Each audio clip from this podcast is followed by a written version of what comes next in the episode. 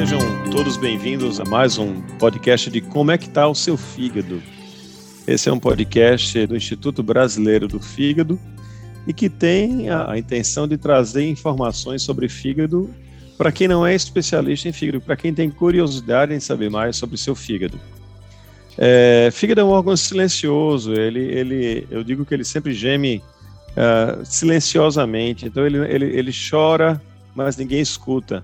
E aí, uma das consequências desse choro, desse sofrimento dele, é exatamente o que nós vamos falar hoje aqui, que é o câncer do fígado, também chamado de carcinoma hepatocelular.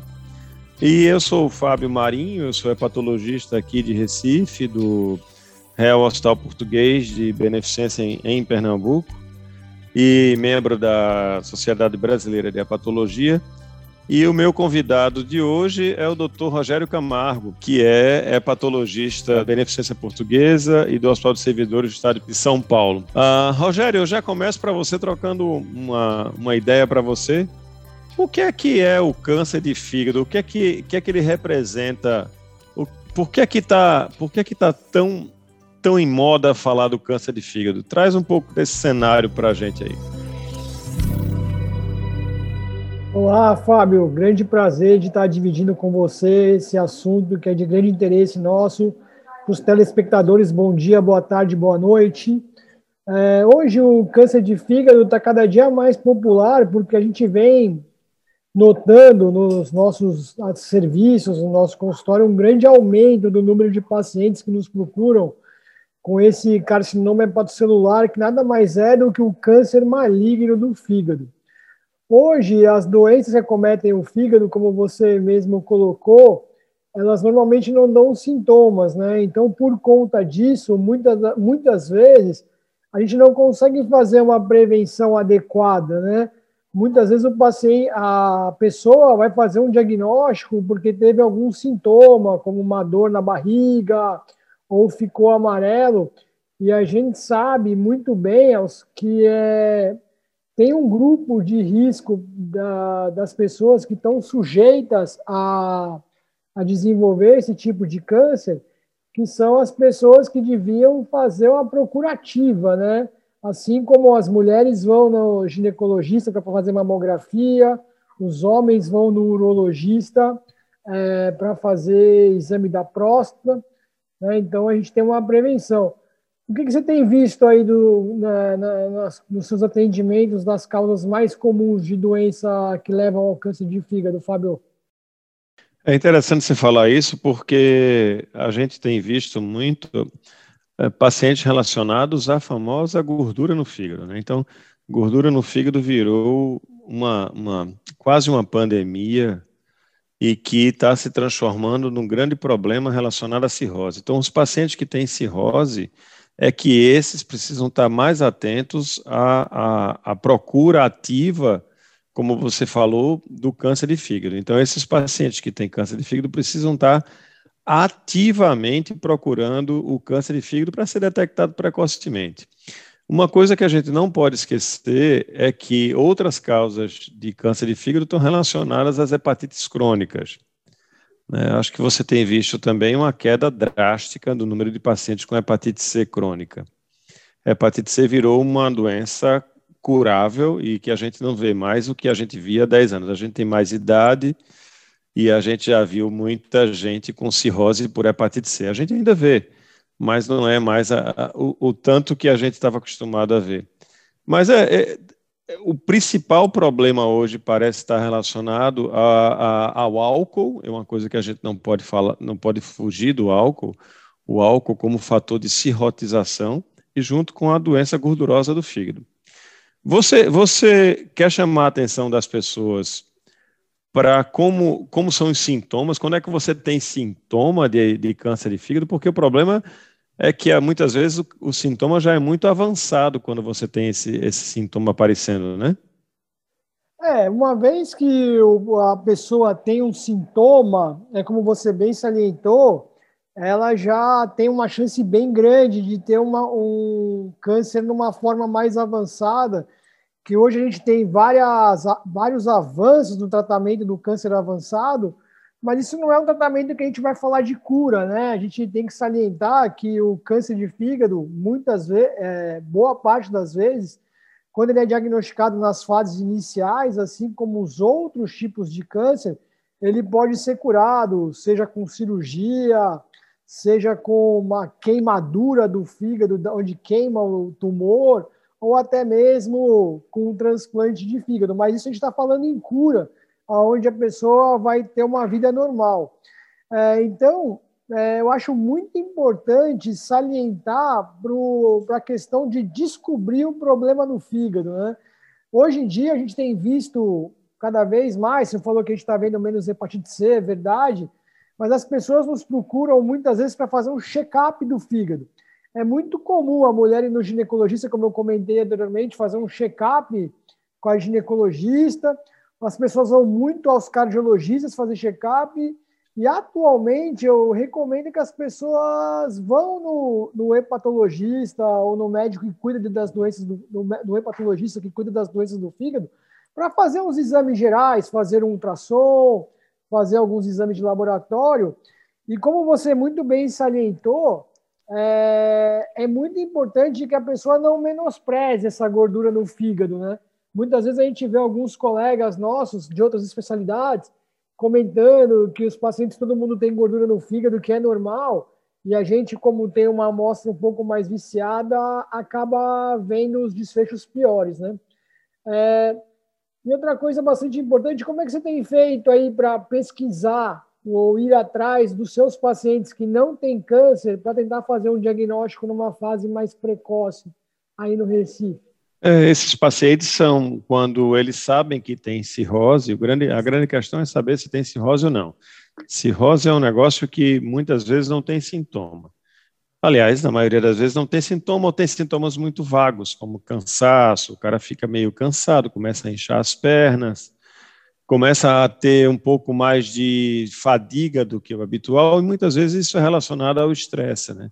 Então, quando o paciente tem cirrose, uh, as pessoas acham que está trabalhando muito e tal, mas a cirrose, ela é uma doença, é a principal causa de, de câncer de fígado no mundo. Então, é a principal relação que existe, a cirrose com câncer de fígado. Então, você tem que estar ativamente buscando esses pacientes. Se você tem, por exemplo, eu chamo muita atenção da gordura no fígado, porque é muito, muito comum você achar pacientes com gordura no fígado no exame de check-up, por exemplo, que você faça numa ultrassonografia. Ou, muitas vezes, o contrário, o paciente faz uma avaliação, vai com o cardiologista e tem uma, umas taxas do fígado, vamos chamar assim, aquelas taxas chamadas TGO, TGP ou ALT, AST, que ficam alteradas. E algumas vezes isso não é valorizado. Você tem que valorizar aquilo ali para saber por que é que está causando, que é que está causando aquela inflamação. Se você tem uma inflamação que está gerando aquelas alterações laboratoriais, é porque tem alguma coisa errada. Então, vai atrás disso, valoriza é, essa questão. Inclusive, eu acho que é uma conscientização muito boa, tanto da Sociedade Brasileira de Fígado como da, da do Instituto Brasileiro de Fígado, da relação com outras especialidades, né? sobretudo a endocrinologia. É, quero lembrar aqui que as, os pacientes que têm diabetes, esses pacientes têm uma chance maior de ter cirrose, e tem uma chance maior de ter câncer de fígado. Não só câncer de fígado, vários outros, mas assim, eu estou chamando a atenção do câncer de fígado. Então, esses pacientes diabéticos precisam estar muito atentos a que é, você possa diagnosticar precocemente e tratá-los. Né? Então, eu acho que o câncer de fígado hoje, ele tem, como você falou, um arsenal terapêutico que a gente pode lançar a mão, conversar mais a respeito do que a gente pode fazer com o paciente. É, hoje é muito maior do que nós tínhamos há sete, oito anos atrás. Então, vamos, vamos, vamos colocar uma hipótese aqui. É uma hipótese real, um caso real de um paciente que é obeso ou que tem sobrepeso e que é diabético ou pré-diabético e que foi no endocrinologista querendo perder peso, Rogério, e de, repente ele vê que tem uma, uma gordura no fígado, que é relativamente comum, e com umas taxas do fígado alteradas, né? E aí, de repente, que ele vai para você, vai fazer um ultrassom e tem um nódulo no fígado. E aí? E esse nódulo, se ele for pequeno, como é que é a condução desse. Como é que é essa? Porque nódulo hepático é uma coisa que assusta muito. Né? Quando o paciente vê, faz uma ultrassom que diz nódulo hepático, a primeira coisa que ele pensa é câncer de fígado. Fala, fala um pouco disso aí. É, isso é uma outra coisa bastante comum que a gente acaba vendo né, no, no, no dia a dia. É o paciente que é, é, a pessoa que procura a gente por um nódulo no fígado. Eu acho que quem está ouvindo esse podcast, acho que a primeira coisa é quando olhar o exame é não ir na, no Google, não fazer nada e procurar um especialista, né? Porque o principal é fazer um diagnóstico. Se você o Google um... já vai te matar, né? É, o Google é sempre o pior prognóstico, né? Então, mas assim, procure um médico, porque tenha calma. É, a primeira coisa, quando a gente vai pensar num nódulo no fígado, a gente vai entender se, esse, se essa pessoa tem alguma doença no fígado ou não. Esse caso que você colocou de uma pessoa diabética, obesa tal, é um paciente que vai me acender uma luz. Eu vou olhar esse paciente com mais cuidado muito provavelmente, para fazer esse diagnóstico do, do câncer de fígado, ou até para suspeita, ele vai precisar fazer um exame de imagem com contraste, seja tomografia ou seja ressonância, o que for mais fácil.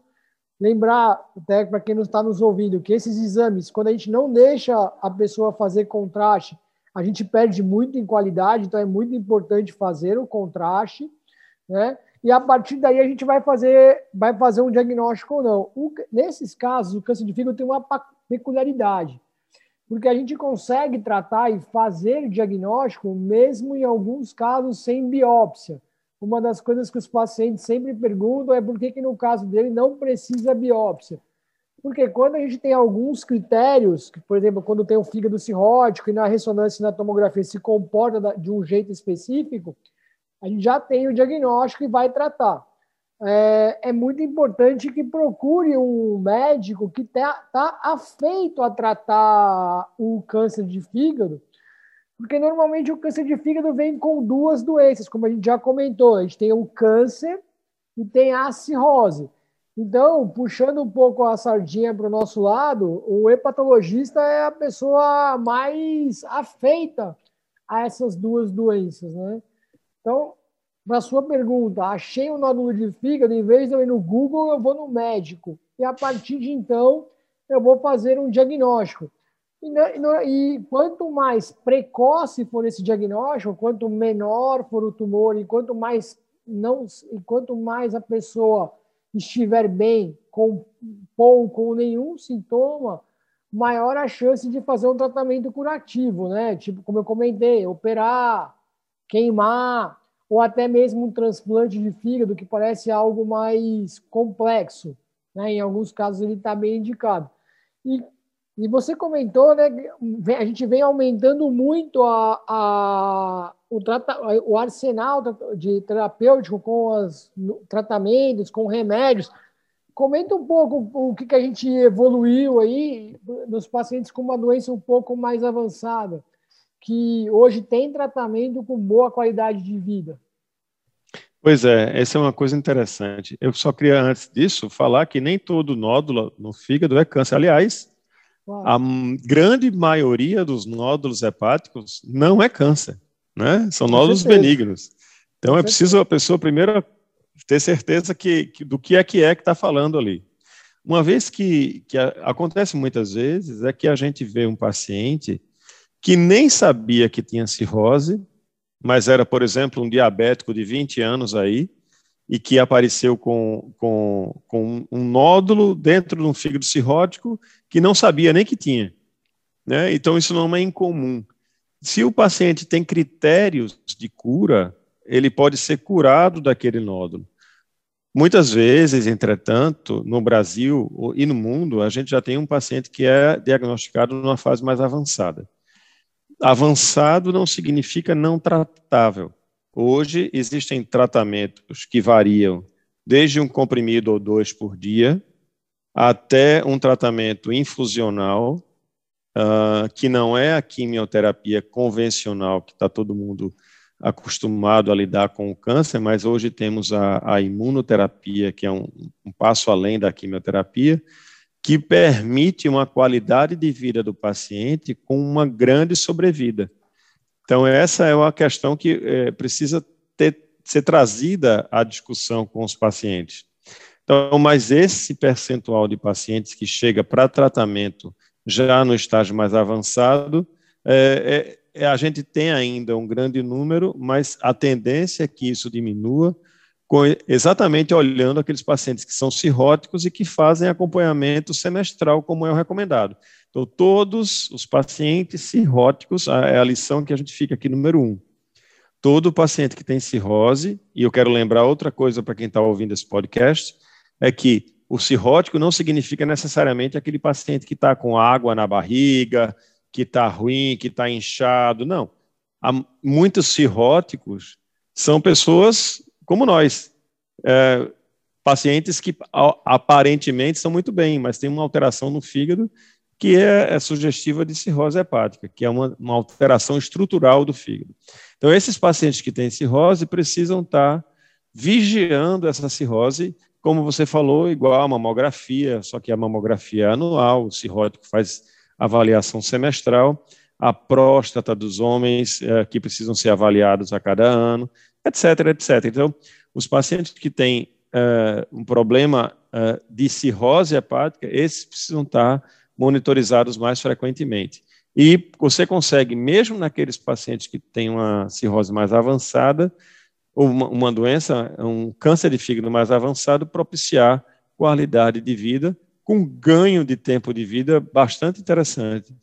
Quando eles não, por exemplo, podem transplantar o fígado, que a gente fala em transplante parece uma coisa muito radical, mas é um, um, uma das linhas do tratamento. A gente hoje tem linhas de tratamento que de acordo com o tamanho e as características de cada nódulo, não é isso?